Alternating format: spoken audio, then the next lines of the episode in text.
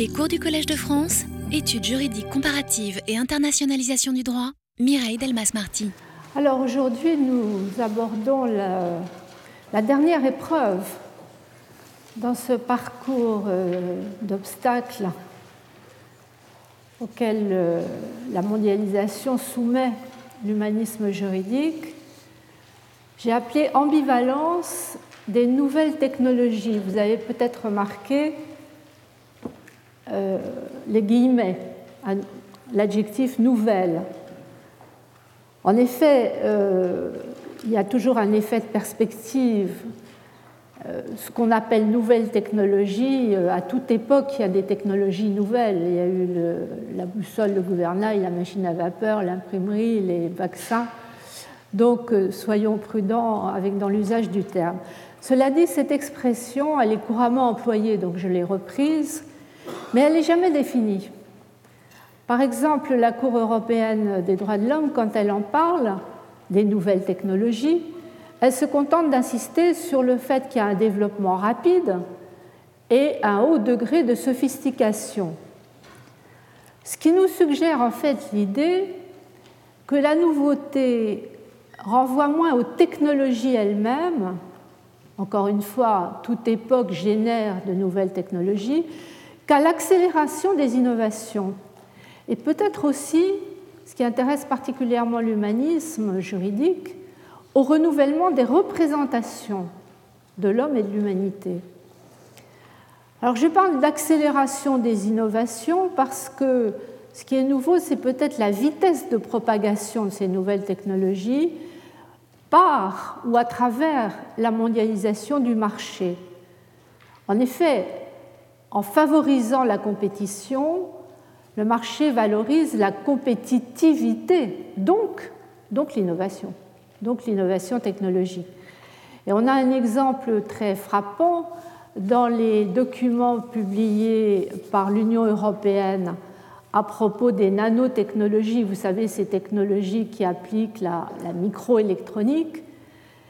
Euh, il y a une position de l'Union européenne qui a été déjà adoptée à Lisbonne, la fameuse stratégie de Lisbonne de 2000. Ensuite, il y a une communication en 2004, toujours spécifique aux nanotechnologies. Et puis, il y a actuellement une consultation pour le plan d'action 2010-2015. Et chaque fois, la Commission européenne évoque d'emblée le problème de la compétitivité. Alors elle compare les niveaux, elle compare les rythmes des investissements. Il y aurait eu en 2004 2,5 milliards d'euros investis sur les nanotechnologies. L'objectif serait d'arriver à 1000 milliards. Et du coup, l'hypothèse d'un moratoire pour des raisons éthiques, qui était soulevée par certains, est repoussée d'emblée comme étant dangereusement, je cite les termes mêmes, dangereusement contre-productive. En fait, la question de l'éthique, dans le rapport 2004 notamment, elle est abordée tout à fait à la fin et seulement à travers l'autonomie de l'individu et la liberté de la recherche. La référence à la notion de dignité humaine est citée sans aucun commentaire. Le seul conflit en fait qui est explicitement repéré, c'est le conflit possible entre vie privée et données personnelles. Et la consultation, quant à elle, pour les périodes 2010-2015, elle évoque simplement l'utilité possible de recherche dans le domaine éthique, légal et social, ce qui est extrêmement vague. Alors si on lance des recherches maintenant, le problème c'est que les résultats risquent d'arriver un peu tard, car l'accélération pose un problème qui a été très, de façon très imagée évoqué par Paul Virillo dans le petit ouvrage qu'il vient de publier, et qui me paraît assez juste, c'est qu'à partir d'un certain rythme, il emploie cette formule, la boîte de vitesse du progrès technique passe au risque de passer en mode automatique. Je crois que c'est un bon résumé de la question. Passer en mode automatique alors que euh, l'ampleur des questions posées appelleraient quand même réflexion. Et c'est d'ailleurs peut-être ce temps de réflexion qui est la justification de cette révision périodique, alors dans un tout autre domaine, dans les lois bioéthiques, vous savez qu'en France, il y a une révision périodique que beaucoup de personnes critiquent, mais parce qu'elle est peu conforme à notre vision d'un droit conçu pour durer. Mais quand les technologies renouvellent les questions posées au droit, cette idée de loi à l'essai, avec des révisions périodiques, n'est peut-être pas absurde. C'est peut-être le moyen de ne pas passer justement en mode automatique, c'est-à-dire en réalité de ne pas laisser le marché se réguler lui-même en privilégiant les choix déterminés non pas par l'éthique, mais par l'offre et par la demande.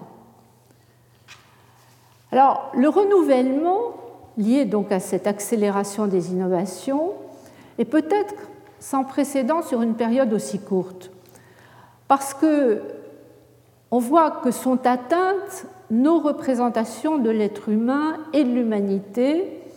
Je dirais l'être humain à travers les possibilités d'agir maintenant sur l'humain, donc la question des limites à l'action de l'humain sur l'humain, ça c'est ce qui nous vient des biotechnologies comme nouvelle question, et puis l'humanité à travers les possibilités de communiquer entre êtres humains dans l'espace et dans le temps, qui sont complètement modifiées par ce qu'on appelle les technologies de l'information et de la communication, l'éthique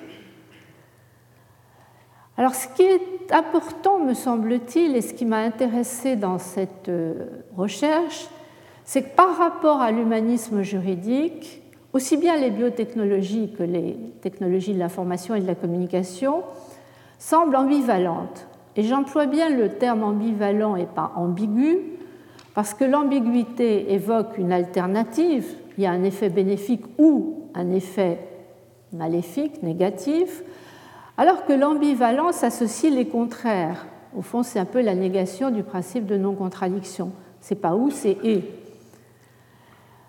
Il ne faut pas oublier, pour mesurer euh, l'importance du changement, que depuis longtemps, l'innovation technologique a contribué à l'humanisation, elle a accompagné l'humanisation en permettant aux êtres humains, à tort ou à raison, mais en tout cas, d'agir sur le non-humain. On a appris à domestiquer les animaux, à exploiter les ressources naturelles, peut-être trop, à fabriquer des machines, peut-être trop aussi, mais ça accompagnait l'humanisation. Alors avec les biotechnologies, combinées d'ailleurs aux nanotechnologies que j'évoquais, il y a une sorte de transformation de ce qui est la part des hommes et la part des choses au point qu'on commence à se demander si la summa divisio de notre Code civil, qui est hérité du droit romain entre les personnes et les choses, n'est pas dépassée.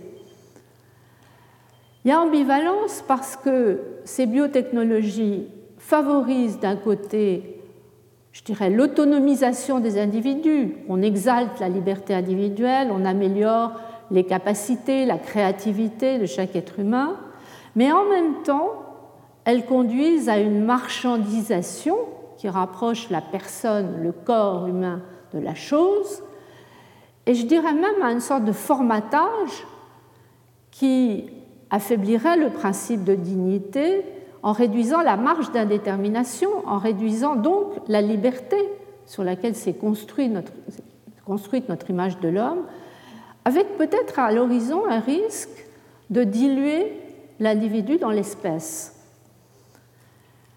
Et au même moment, les technologies de l'information et de la communication sont en train de bouleverser en très peu de temps l'organisation des sociétés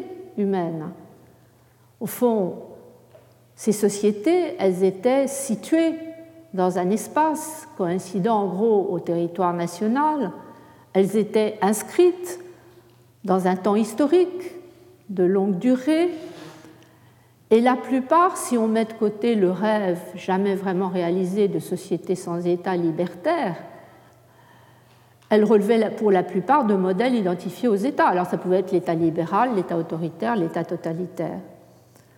Là aussi, il y a bouleversement. D'un côté, ce qu'on est en train de découvrir d'ailleurs en ce moment, mais on l'avait déjà euh, deviné avant, c'est qu'une bonne maîtrise d'éthique conduit de simples citoyens avec très peu de moyens et avec une organisation quasi spontanée de type horizontal, sans hiérarchie, sans commandement, à communiquer très vite et partout des informations qui remettent en cause les circuits euh, officiels du pouvoir politique. C'est ce qu'on voit avec les soulèvements populaires actuels, Tunisie, Égypte et au-delà sans doute. Autrement dit, ces technologies-là, elles peuvent nourrir des formes sans doute inédites de démocratie. Mais simultanément, et on ne voit pas comment séparer l'un de l'autre, on voit se mettre en place une sorte de société numérique qui serait une hybridation étrange de la société libertaire et de l'État totalitaire, un peu à l'image du monstre mou imaginé par Tocqueville, mais transposé à l'échelle planétaire, où le numérique conduit à la surveillance de chacun sur tous. C'est pour cette raison que j'ai voulu clore la liste des épreuves auxquelles la mondialisation soumet l'humanisme juridique par les nouvelles technologies à cause de cette ambivalence. Cette ambivalence, elle est à la fois euh, chance et risque. Elle risque de compromettre l'humanisme juridique, mais elle porte aussi la chance à condition d'agir en temps utile, de résister à la déshumanisation qui est déjà annoncée par les nouvelles possibilités offertes. Alors, ce que je voudrais, c'est essayer de vous montrer les deux faces, chance et risque, en explorant successivement les biotechnologies et les technologies de l'information et de la communication, même si je sais bien, vous le savez aussi, qu'elles sont de plus en plus combinées on parle de cyberprocréation et on parle aussi d'autonomiser les robots. Alors où sont les frontières? Euh, Elles sont difficiles à tracer, mais je vais quand même séparer les deux questions.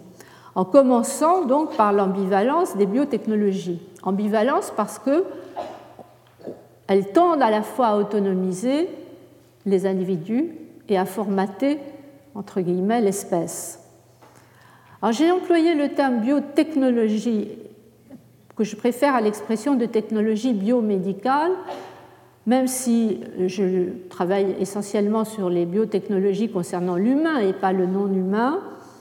La différence avec les technologies euh, médicales, biomédicales, c'est que la médecine reste une forme d'action, certes, sur l'être humain, mais qui se borne à soigner, à réparer.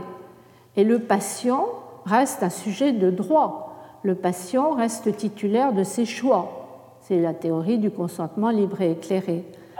Avec les biotechnologies, le risque, c'est que le sujet peut disparaître.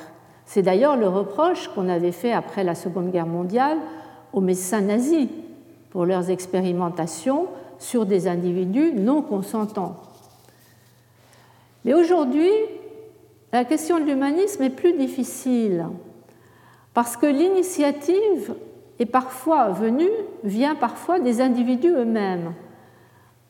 D'un autre côté, les effets engagent de façon sans doute irréversible l'avenir de l'humanité dès lors qu'on apprend à fabriquer des êtres humains, à les sélectionner et même à les perfectionner. Ce sont trois pratiques qu'il est intéressant de regarder du point de vue de leur ambivalence.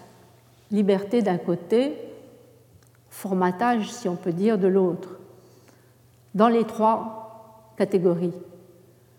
Alors pour ce qui est de fabriquer des êtres humains, je choisis deux exemples des multiples problèmes qui sont posés. Premier exemple est bien connu maintenant, c'est celui qu'on a appelé d'abord les procréations médicalement assistées, qui sont devenues assistance médicale à la procréation, AMP, depuis la loi de 1994, révisée en 2004 et, comme vous savez, en cours de révision actuellement au Parlement. C'est intéressant parce qu'il s'agit là d'innovations qui sont parties de la demande des couples eux-mêmes et qui ont progressé insensiblement sans véritable débat. Avant qu'elles progressent, le débat est venu après.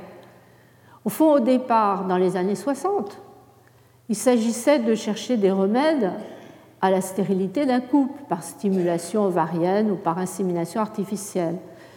Et puis en 1978, les avancées scientifiques ont conduit au premier bébé éprouvette, c'est-à-dire les enfants engendrés en laboratoire, ce qu'on appelle de façon plus savante la procréation in vitro, suivie d'un transfert d'embryon dans le corps féminin. C'est une méthode qui rendait possible la maternité de substitution. Et c'est ainsi que malgré l'alerte qui avait été lancée par quelques juristes comme Jean-Louis Baudouin et Catherine Labrusse, la fabrique de l'homme a commencé à se banaliser, je dirais, sans que personne ne l'ait vraiment décidé. On n'a pas un jour pris cette décision-là. Simplement, la fabrique s'est banalisée parce que l'innovation était stimulée par une forte demande, correspondant d'ailleurs à un taux de stérilité croissant, semble-t-il, chez les jeunes couples. Pour reprendre les termes de Catherine Labrousse, de l'irrésistible désir d'enfant surgissait un droit à l'enfant qui se révélera irrépressible.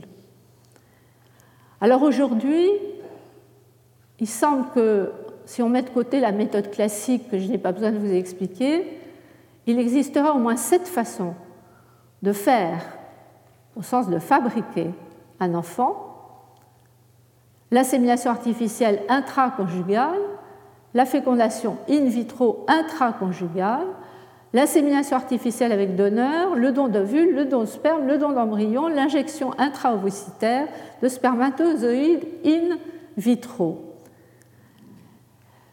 Du coup, il y a une extrême variété des législations, ce qui rend le débat juridique complexe, comme le révèle un récent arrêt, vous avez la, référence dans l'affiche, un arrêt d'avril 2010 de la Cour européenne des droits de l'homme. Ce n'est pas définitif parce que la Grande Chambre a été saisie en octobre dernier.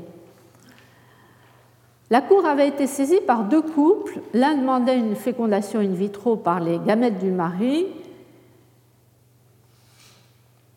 à la suite d'un euh, don d'ovule et l'autre demandait une fécondation in vitro avec un don de sperme d'un tiers. Le problème, c'est que l'Autriche interdit le don de gamètes par un tiers si la fécondation est réalisée in vitro, en laboratoire. Mais elle autorise les autres techniques. Et du coup, ce que les couples invoquaient, c'était une discrimination entre eux et ceux qui pouvaient utiliser des techniques autorisées. Discrimination au regard de leur droit à une vie privée et familiale, qui comporte, ça la Cour l'a déjà jugé, la décision de devenir ou pas euh, parent. Alors dans les précédentes affaires concernant euh, ce type de procréation euh, médicalement assistée, la Cour était très prudente. Elle reconnaissait une marge nationale d'appréciation très importante, ce qui évitait de constater la plupart du temps une violation, en disant d'un côté, il n'y a pas d'approche européenne uniforme, et d'un autre côté, c'est un type de technique qui pose des interrogations difficiles d'ordre moral et éthique dans un contexte d'évolution rapide de la science et de la médecine, donc prudence. Mais dans le domaine où elle est saisie en 2010, la question de la discrimination, elle va au contraire, malgré les difficultés, constater la violation.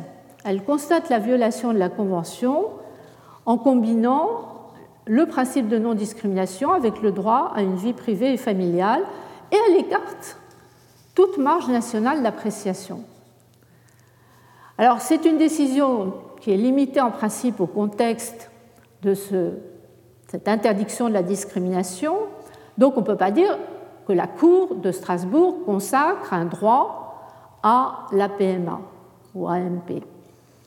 Mais elle ne, elle ne semble ne laisser aux États qu'un choix binaire, c'est-à-dire soit on refuse toutes les méthodes, soit on les accepte toutes, ce qui pourrait poser des problèmes et ce qui pourrait en tout cas donner une grande portée à la décision, à supposer que la Grande Chambre la confirme.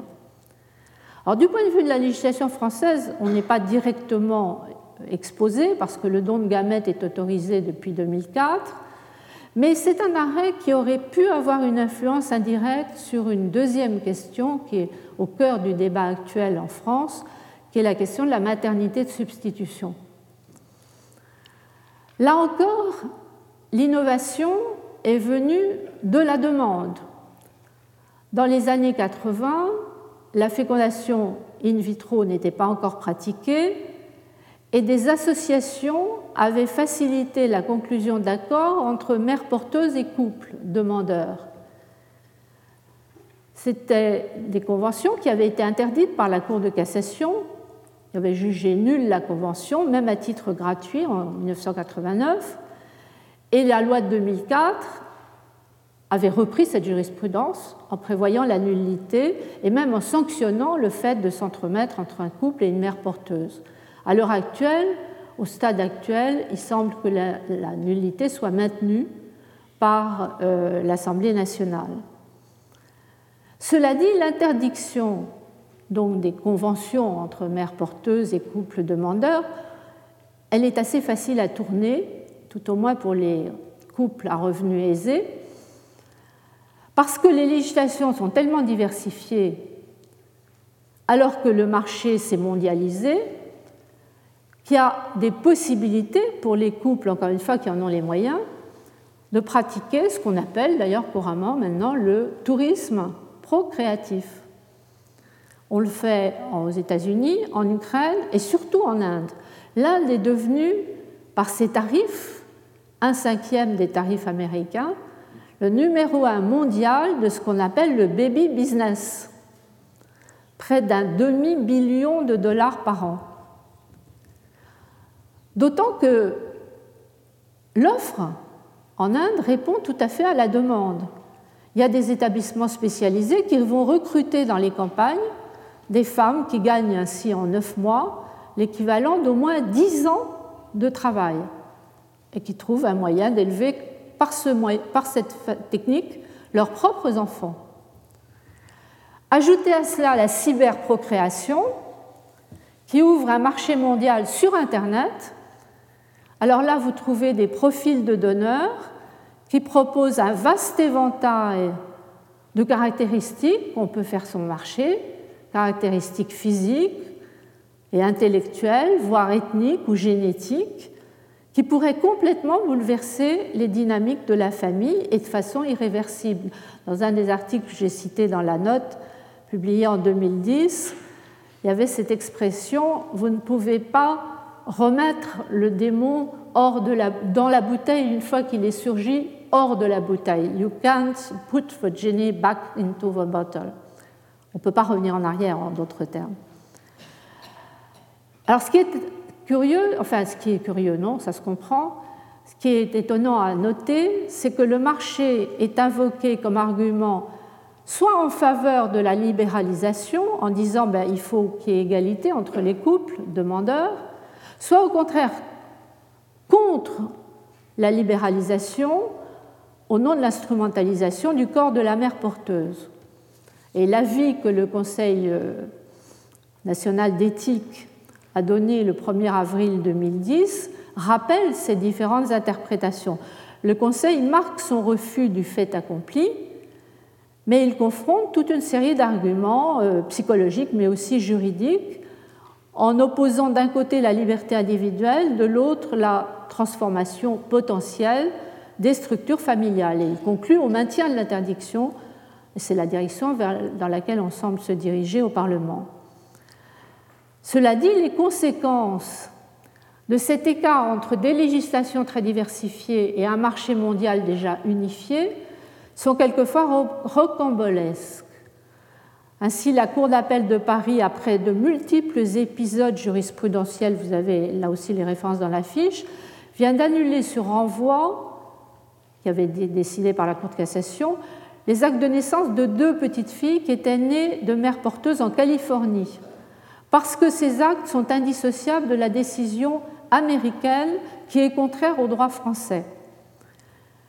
Alors, il est tout de même précisé par la Cour d'appel que l'absence de transcription n'a pas pour effet de priver les enfants de leur état civil américain. Donc, elle garde les deux fillettes leur état civil américain et on ne remet pas en cause le lien de filiation reconnu par le droit américain. Vous voyez l'imbroglio. Aurait été sans doute plus simple de suivre la suggestion du professeur Lagarde qui disait qu'il faudrait admettre une sorte de filiation putative en faveur de l'intérêt de l'enfant. En tout cas, quelle que soit la solution retenue, j'ai envie de dire, les juges sont mis devant le fait accompli. Alors, ils essayent d'éviter les effets pervers, mais ils n'ont pas les moyens d'arrêter un mouvement dont la Cour européenne avait noté qu'entre 1998 et 2007, il va dans, le sens d'une plus grande permissibilité. Ce qui fait que la Cour elle-même dit, au fond, il n'y a plus d'obstacles insurmontables à l'intégration des rapports familiaux découlant des techniques de procréation artificielle dans les régimes généraux du droit de la famille et dans les législations connexes. Il n'y a plus d'obstacles insurmontables. Pas d'obstacle non plus apparemment, parce que c'est la même logique apparemment neutre de l'offre et de la demande, à multiplier le nombre de gamètes fécondés pour augmenter les chances de réussite. Simplement, en multipliant les chances de réussite, on fait apparaître les fameux embryons surnuméraires. Là encore, personne n'a vraiment voulu cela, mais ils existent. Et ils posent l'alternative difficile, avec la congélation qui s'est mêlée de l'affaire, entre destruction et utilisation. Alors les chiffres sont en constante augmentation. Euh, à la fin 2003, 100 000 embryons étaient conservés dans les centres euh, d'assistance médicale à la procréation en France. Et en fin 2009, 175 000, ça donne une idée. Alors on peut espérer que le débat actuel sur la recherche sur les cellules souches embryonnaires sera dépassé prochainement parce qu'on trouvera euh, le moyen d'utiliser des cellules souches adultes. Mais en revanche, la pratique des embryons surnuméraires, elle conduit à un autre problème, qui est celui de la sélection, le tri d'embryons. Alors, parler de sélection, c'est immédiatement faire surgir le fantôme de l'eugénisme. Et pourtant, les techniques prédictives qui conduisent à la sélection se sont développées d'abord à travers le dépistage anténatal des maladies génétiques. Vous savez que le droit français permet l'avortement quand il existe une forte probabilité que l'enfant à naître soit atteint d'une affection d'une particulière gravité reconnue comme incurable au moment du diagnostic. Et puis du dépistage anténatal, on passe au diagnostic préimplantatoire, qui a été autorisé en 1994 et qui a été élargi en 2004. Alors, je ne vais pas revenir ici, c'est une affaire bien connue, sur l'arrêt Perruche de 2000, par lequel la Cour de cassation avait admis que l'erreur de diagnostic pouvait ouvrir un droit à réparation à l'enfant né atteint d'un handicap qui n'avait pas été détecté. Vous savez qu'il y a une loi anti-perruche en 2002 qui exclut que l'on puisse se prévaloir d'un préjudice du seul fait de sa naissance. Mais faut-il pour autant assimiler le droit à réparation à des pratiques eugénistes? C'est aller un peu loin, c'était le discours assez radical de l'avocat général dans l'affaire. Je pense que s'il y a eu une telle violence dans la controverse autour de ce qu'on a appelé le droit de ne pas naître, c'est aussi en raison des possibilités ouvertes par l'assistance médicale à la procréation. Au fond, on a deux cas de figure. La sélection négative, l'avortement, la sélection positive, le choix d'ovocytes à féconder ou le choix d'embryons à implanter. Selon le philosophe allemand Habermas, les deux méthodes risquent de conduire vers ce qu'il appelle un eugénisme libéral, c'est-à-dire un eugénisme qui laisse aux préférences individuelles des acteurs du marché le choix des finalités qui président aux interventions permettant de modifier les caractéristiques génétiques. Alors on dira en France, le problème ne se pose pas tout à fait dans ces termes parce que depuis 1994, il y a un crime d'eugénisme donc un interdit absolu pour l'eugénisme positif ou négatif, qualifié de crime contre l'espèce humaine. Mais il y a une nuance qu'il ne faut pas oublier, c'est que le crime est limité aux pratiques organisant la sélection, ce qui exclut des pratiques individuelles qui peuvent être légitimées par l'autonomie de chaque individu ou de chaque couple. Et au fond, cet eugénisme libéral dont parle Habermas pourrait se développer aussi avec les avancées des recherches génétiques. Le fameux programme sur le séquençage du génome humain, il est récent, il avait été présenté en juin 2000 au président Clinton, et la révolution qu'il annonçait n'a pas encore eu lieu. Mais les coûts ont baissé. Et combiné avec les données informatiques et les techniques informatiques, la donne pourrait être modifiée. C'est ainsi qu'on vient de demander un brevet à propos d'une technique qui permet de transporter le code génétique sur smartphone. Donc on a un futur marché de la génomique personnel qui risque à son tour de brouiller les frontières entre les interventions thérapeutiques et un troisième problème qui est celui des interventions afin d'amélioration. Encore une autre forme qui illustrerait ce que Habermas appelle le nouvel eugénisme, non plus par sélection, mais par perfectionnement de l'être humain grâce à divers artifices. En fait, le terme anglais, c'est enhancement, c'est-à-dire littéralement rehausser. J'ai traduit par perfectionner l'humain par des artifices, mais rehausser, on n'est pas loin du rêve prométhéen de l'être surhumain. On n'en est pas loin.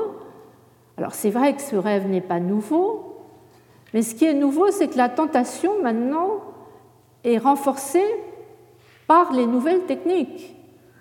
Des nouvelles techniques qui sont un peu à mi-chemin, je dirais, entre la science-fiction et le monde réel, qui permettraient de développer nos capacités au-delà du niveau qui serait le niveau propre à notre espèce.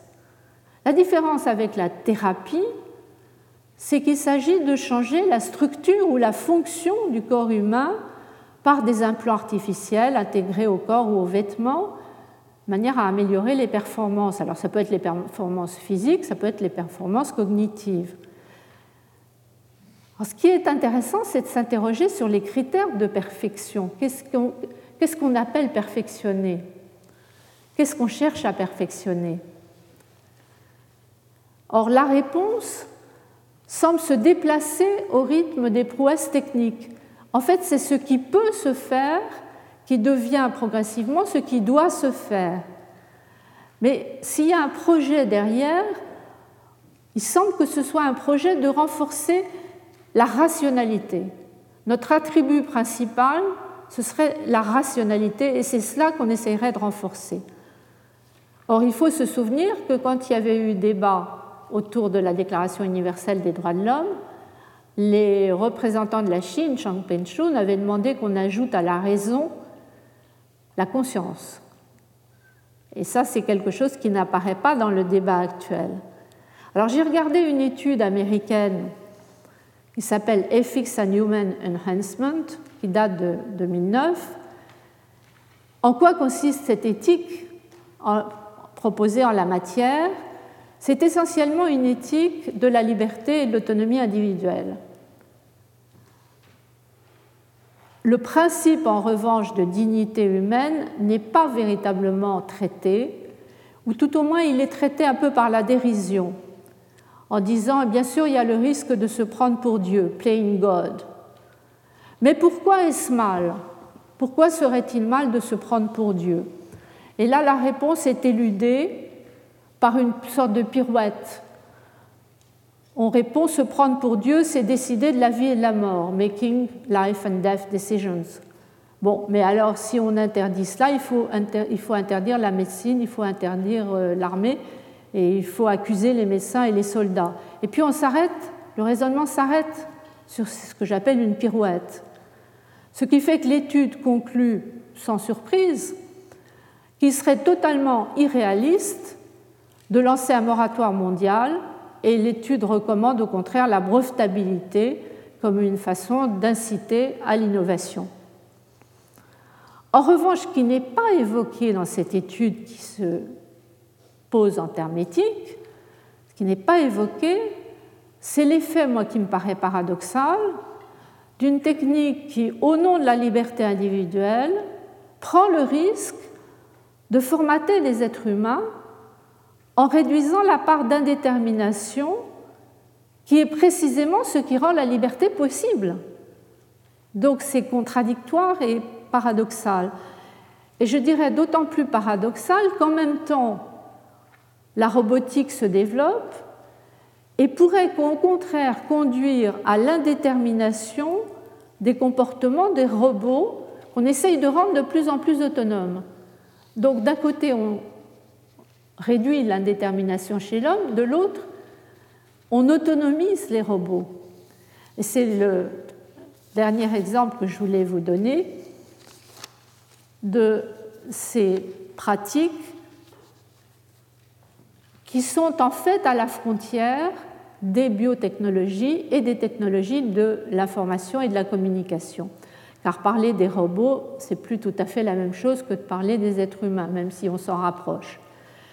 Donc je vais passer au deuxième point qui est l'ambivalence des technologies d'information et de communication. Et là, l'ambivalence, je la résume en deux mots, informer et surveiller. C'est pas ou, c'est et. Alors, il faut se souvenir que l'Internet a été conçu d'abord par des militaires. Il s'agissait à la fin des années 60 de déplacer l'information d'un bout à l'autre de la planète aussi rapidement que possible. Mais on sait bien qu'aujourd'hui, ça concerne tout le monde, 35 millions des Français, plus d'un milliard et demi d'individus par le monde. Ce n'est pas seulement un changement quantitatif, mais qualitatif. Le Web 2 est caractérisé par le développement de services de partage des informations, les blogs, les réseaux sociaux, les plateformes de partage de contenu, Autrement dit, les internautes peuvent, on pourrait dire, habiter l'espace virtuel du web et interagir entre eux en temps réel. En ce sens, ben, c'est très bien, la mondialisation numérique développe les échanges interhumains, donc participe à l'humanisation. Pourtant, la question avait été déjà lancée il y a dix ans par le professeur américain Charles Fried, qui faisait un compte-rendu du livre de Lawrence Lessing sur le droit du cyberespace, il avait dit dans son compte-rendu Perfect freedom or perfect control, liberté parfaite ou contrôle parfait. Et la question est restée sans réponse, tout simplement parce que c'est pas où, mais c'est et. Les deux faces sont indissociables. Le surcroît d'information renforce la liberté d'expression, mais il va de pair avec un surcroît de surveillance qui tend au contrôle généralisé. Les deux vont ensemble. Alors à première vue, si on prend premier aspect de technologie d'information et de communication, multiplier les flux d'informations dans un espace sans frontières, c'est un progrès. Internet renforce la liberté d'expression, vous savez qu'elle est définie depuis la Déclaration universelle des droits de l'homme par l'article 19 comme le droit de recevoir ou de communiquer des informations ou des idées. Et de façon prémonitoire, les rédacteurs avaient dit par quelques moyens d'expression que ce soit, donc y compris euh, l'espace virtuel du web. C'est d'ailleurs au nom de la liberté d'expression que le droit de se connecter à Internet sera protégé le Conseil constitutionnel français en 2009, à propos de la loi Adopi II, a dit très clairement que l'exercice de la liberté de communication et d'expression implique la liberté d'accéder à Internet, tout en précisant que ça ne revient pas à affirmer que l'accès à Internet est un droit fondamental. Mais en revanche, la liberté d'accéder à Internet fait partie de la liberté d'expression. Alors dans ces deux composantes, parce qu'il y a deux aspects dans la liberté d'expression, recevoir et communiquer. Alors en ce qui concerne le droit de recevoir, le droit d'être informé Internet donne la possibilité d'accéder à une masse illimitée d'informations, y compris dans les pays pour lesquels le contrôle est un élément clé de la stabilité politique. On se souvient encore qu'en 2009, les opposants au président Ahmadinejad ont utilisé le service de Twitter pour dénoncer les fraudes électorales lors de la réélection. C'est vrai que le site a été fermé peu après, mais l'information était passée. En Chine, on sait que le, on essaye de mettre en place ce qu'on appelle un bouclier doré, Golden Shield, mais c'est très difficile de fermer complètement l'Internet dans un pays où plus de 360 millions d'internautes existent et communiquent. Alors, l'utilisation d'Internet par euh, les responsables politiques chinois est assez ambiguë. D'ailleurs, quelquefois, c'est utilisé comme une sorte de soupape de, de liberté pour l'expression de la population et puis on referme. Mais en tout cas, il y a un aspect positif. Quant au droit de communiquer, c'est peut-être l'aspect le, plus novateur du réseau, parce que, surtout avec le Web 2, chaque individu est un émetteur potentiel à partir de son blog, à partir des forums de discussion. Alors ça change complètement les procédés de communication, parce que les médias traditionnels, ils se fondent au fond sur la rareté de la position d'émetteur. La parole est réservée pour l'essentiel aux experts, on donne la parole à ceux qui l'ont déjà en quelque sorte. En revanche, sur l'Internet, chacun peut s'exprimer et avoir une influence selon le contenu qu'il diffuse. On se souvient qu'au moment du débat en France sur le, référendum sur l'Union européenne, il y avait eu des blogueurs influents qui ont certainement euh, eu un rôle très fort dans le vote final.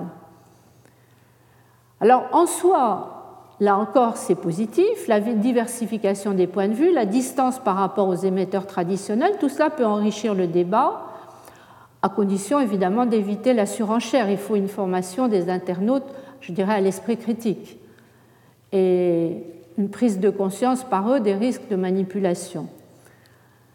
Mais sous cette réserve, l'Internet peut devenir un puissant outil de contre-pouvoir politique, un outil civique de contre-pouvoir politique.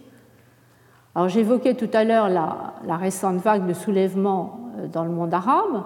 On a aussi, il y a, il y a quelques mois, beaucoup parlé de Wikileaks, spécialisé dans la diffusion des documents officiels et confidentiels. Il devient difficile pour les gouvernements d'occulter des informations qu'ils ne souhaitent pas voir se diffuser. Et le problème, toujours ambivalence en arrière-plan, c'est que la transparence ne s'impose pas seulement au gouvernement, simultanément, ce que j'ai appelé par ailleurs l'effet 11 septembre, la société de la peur qui se met en place après le 11 septembre, se traduit au nom de la protection de la sécurité nationale, de la sûreté publique, de la défense de l'ordre, par des pratiques de plus en plus intrusives qui sont facilitées par ces nouvelles technologies et notamment par la possibilité de stocker les données et de les traiter en temps réel. C'est cela qui va conduire à l'émergence de ce que l'on a appelé en 2006, à l'occasion de la réunion des, internationale des commissaires à la protection des données à Londres, une société de surveillance. Les commissaires à la protection des données étaient inquiets, sont inquiets parce que la société de surveillance peut en effet, est en effet en train de se mettre en place avec des techniques qui croisent le profilage, la traçabilité des humains et des choses, où des humains par les choses, les choses qu'ils possèdent, les choses avec lesquelles ils sont en contact. En même temps, là aussi c'est extraordinaire, les choses s'autonomisent et deviennent intelligentes par exemple, la voiture peut faire son autodiagnostic pannes, il peut y avoir un autocontrôle de la circulation.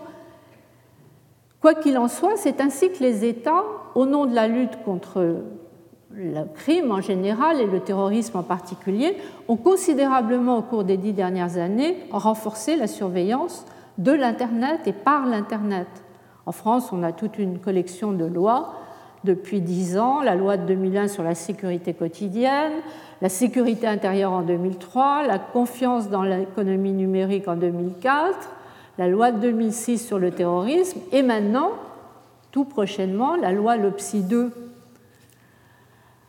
Alors, si on ajoute le déploiement massif de la vidéosurveillance, qui est d'ailleurs dans la loi LOPSI 2 renommée, pour des raisons mystérieuses, vidéoprotection. La pratique est exactement la même, mais le nom n'est plus le même. Peut-être c'est plus rassurant comme ça. Si on ajoute l'usage de la biométrie, la possibilité de géolocaliser un individu à quelques mètres près par les smartphones, et puis les merveilleuses puces RFID identifiables par radiofréquence qui renvoient des informations sur les objets ou sur les déplacements on a des techniques qui, chacune isolée, peut sembler inoffensive, même ludique, mais si on agrège tout cela, on dispose d'un moyen extraordinaire de contrôle des individus à distance. Alors, il y a des réponses possibles, il y a toujours des réponses possibles grâce à l'imagination humaine. On a proposé, je trouve la formule merveilleuse, de reconnaître un droit au silence des puces un droit au silence des puces qui consisterait pour l'usager de produits équipés d'étiquettes RFID à pouvoir les ôter et les désactiver une fois l'achat effectué. On a proposé aussi d'intégrer à la protection des données personnelles un droit explicite à l'oubli, à l'effacement des données par conséquent. Mais il n'en reste pas moins très difficile d'échapper à cette société numérique qui se met en place parce qu'elle ne ressemble à aucun modèle connu dans la mesure où le contrôle n'est pas limité aux autorités publiques, aux agents de l'État. Notamment les entreprises y contribuent largement parce que les entreprises tirent leur profit de l'exploitation des données personnelles des clients. C'est à travers un ciblage publicitaire toujours plus performant que le client peut se voir proposer des services gratuits, attractifs, qu'il s'agisse de Facebook ou de Google. Ce sont des pratiques qui viennent des entreprises et qui posent le problème d'un contrôle démocratique. Comment contrôler ces entreprises, qui d'ailleurs pour la plupart sont américaines, qui ont des moyens considérables et une capacité de discussion avec les États qui les amène à imposer indirectement leurs propres standards, leurs propres pratiques. Puis il n'y a pas que les entreprises, les individus, chacun, vous et moi, contribuent aussi à cette société de la surveillance, soit de façon passive, en profitant des services gratuits qui leur sont offerts, sans penser à se plaindre d'une atteinte à la vie privée, soit de façon active, en participant à la surveillance du réseau. Vous savez qu'il y a des mécanismes dans la loi de 2004 pour la confiance dans l'économie numérique de signalement et de notification des contenus litigieux. Au fond, la masse d'informations est telle que le contrôle est centralisé serait impossible et très coûteux. Mais le contrôle est fait ainsi par chacun des utilisateurs. Chacun contrôle l'autre. Et puis il y a aussi le contrôle par les employeurs. En novembre dernier, j'ai mis la décision dans la fiche. Il y a pour la première fois, semble-t-il, une décision du Conseil des prud'hommes de Boulogne-Billancourt qui admet un licenciement prononcé à raison de propos tenus sur Facebook. Donc on a une sorte de culture de la surveillance, c'est l'expression employée dans une très belle, très belle communication qu'elle avait faite à l'Académie par euh, Isabelle Falk-Pierrotin. Internet, aide ou danger pour la démocratie.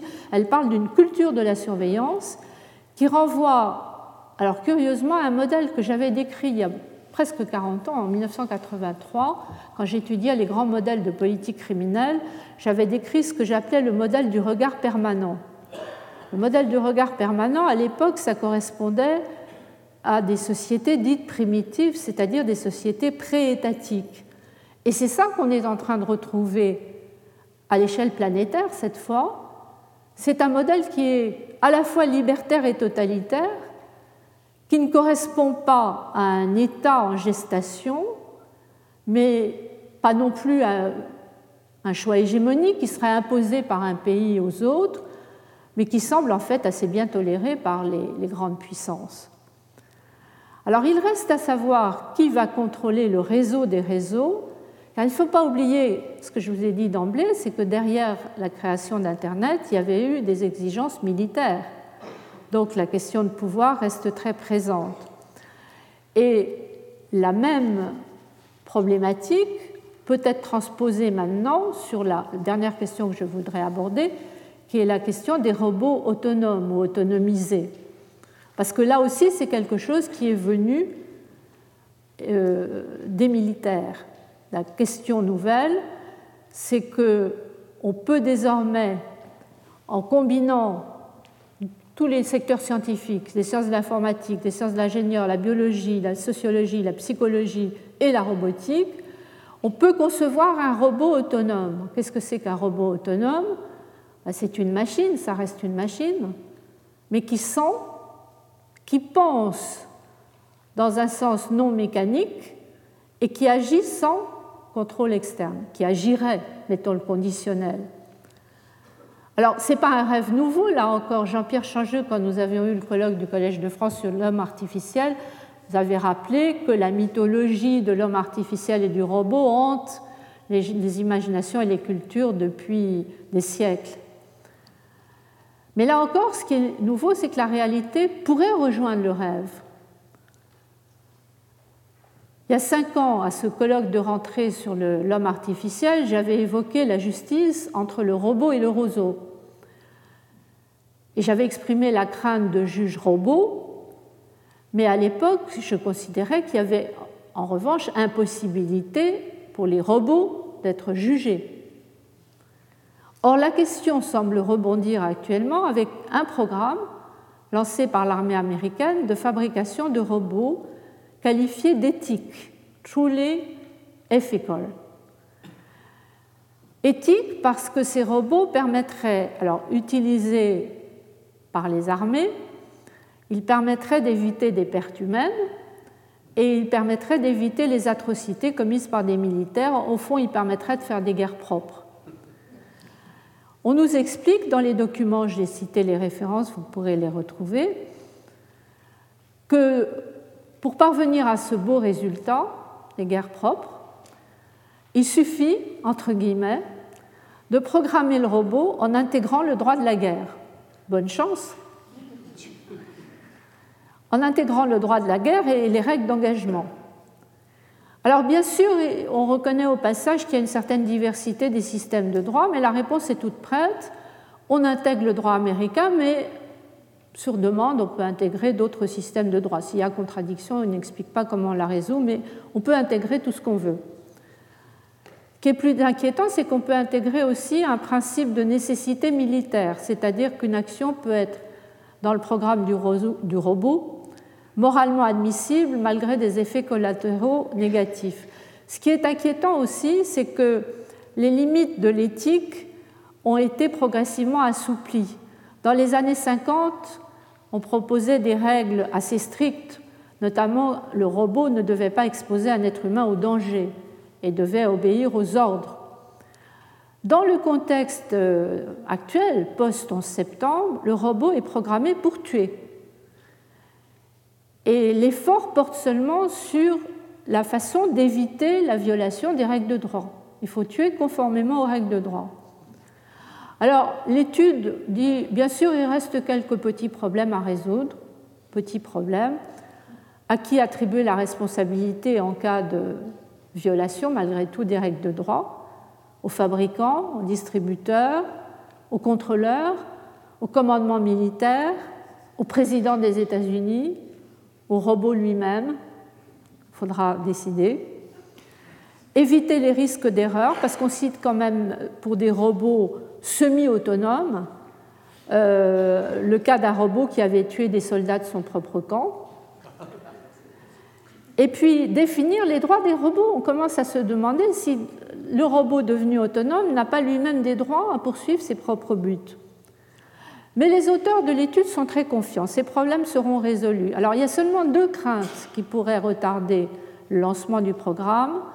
C'est la crainte de faciliter les guerres et surtout, je crois que ça c'est le point, l'obstacle le plus fort, la crainte de susciter chez l'adversaire des tactiques dangereuses de désespoir, l'utilisation d'armes nucléaires ou chimiques, à cause de l'asymétrie qu'on créerait ainsi. En revanche, il est envisagé d'étendre au contrôle social civil cette belle technologie des robots autonomes. Alors on va peut-être avoir une loi LOPSI 3 dans quelques années dans ce sens. Mais en même temps, et on retrouve notre ambivalence de départ, on peut mettre les robots au service de personnes handicapées par l'âge ou par euh, la maladie. Ça semble se développer notamment au Japon. Alors avec cette ambivalence qui réapparaît alors, comment, comment faire les choix éthiques? Il y a un brouillage. Il y a un brouillage des choix éthiques qui sous-tendent pourtant euh, la question de l'humanisme. C'est un brouillage qui est très net quand on regarde les débats sur euh, euh, la société de l'information. Vous savez qu'on tient des sommets mondiaux maintenant régulièrement depuis 2003 sur la société de l'information. Les débats sont extrêmement confus en raison de ce brouillage. Ils sont confus aussi en matière bioéthique. L'UNESCO a adopté une grande déclaration pour essayer de conjuguer droits de l'homme et bioéthique mais il y a tellement de principes dans cette déclaration qu'il est difficile de voir comment euh, construire un choix euh, rigoureux, objectif. En somme, les biotechnologies peuvent contribuer simultanément à renforcer les libertés et les droits humains et à formater notre espèce, et les technologies de l'information et de la communication peuvent simultanément conduire au totalitarisme et à la démocratie. Alors, comment faire pour humaniser ces nouvelles technologies sans renoncer à l'innovation? C'est là que l'esquisse d'une réponse ne consiste pas à réaffirmer des principes humanistes. Les principes, ils existent, on les connaît, on en a plutôt trop que pas assez maintenant. Ce qu'il faut, c'est changer les pratiques par des rééquilibrages. En réalité, il faut en permanence avoir des technique juridique cette fois, de rééquilibrage entre les intérêts en jeu, entre les valeurs marchandes et non marchandes. Et c'est un peu ce qui commence à se dessiner à travers les dispositifs de protection des données qui se mettent en place au niveau européen. Et du côté des biotechnologies, euh, il y a un rapport 2010 de l'UNESCO qui s'appelle Responsabilité sociale et santé, qui essaye aussi de faire ce type de rééquilibrage. Alors j'en arrive à quelques mots pour conclure cette première partie du cours, puisque c'était mon dernier exemple. Première partie que j'avais intitulée L'humanisme juridique à l'épreuve de la mondialisation. Il me semble que ces méthodes liées à l'ambivalence des nouvelles technologies pourraient sans doute être étendues à l'ensemble des contradictions qui ont jalonné ce parcours des obstacles rencontrés par l'humanisme juridique. Qu'il s'agisse, alors je vous rappelle les exemples sur lesquels nous avons travaillé, les migrations, les exclusions sociales, les atteintes à l'environnement et les crimes internationaux les plus graves. On pourrait sans doute transposer la méthode, étendre la méthode. Et c'est en tout cas la vérification que je voudrais faire avec vous dans la deuxième partie du cours en examinant les solutions déjà proposées ou les initiatives déjà lancées et parfois mises en œuvre pour éviter la déshumanisation et pour tenter d'humaniser la mondialisation. C'est le, titre que j'ai donné à la deuxième partie. Et c'est la question que nous aborderons à partir de la semaine prochaine. Alors, je vous signale que j'ai un peu modifié le plan initial, ça m'arrive de temps en temps parce que une recherche en cours, c'est comme ça, ça bouge. À mesure qu'on avance, on voit les choses un peu différemment. En raison de la masse d'informations que j'ai trouvées sur la question de la responsabilité sociale, j'avais prévu un seul cours. Je crois qu'il est plus raisonnable de prévoir deux cours. Donc nous aurons un autre découpage des cinq prochaines leçons.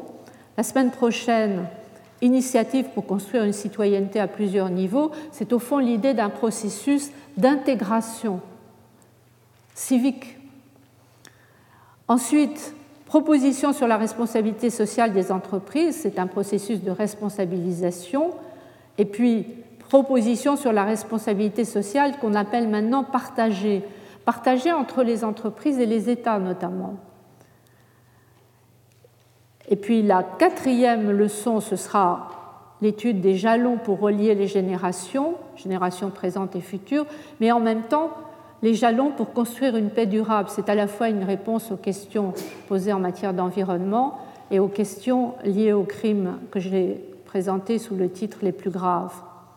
Et puis nous terminerons par les efforts d'innovation juridique précisément face aux nouvelles technologies. Donc vous voyez, il n'y a pas correspondance étroite entre les cinq exemples et les cinq réponses, il y a une sorte d'enchevêtrement. Je vais essayer de vous présenter à partir de la semaine prochaine. Merci.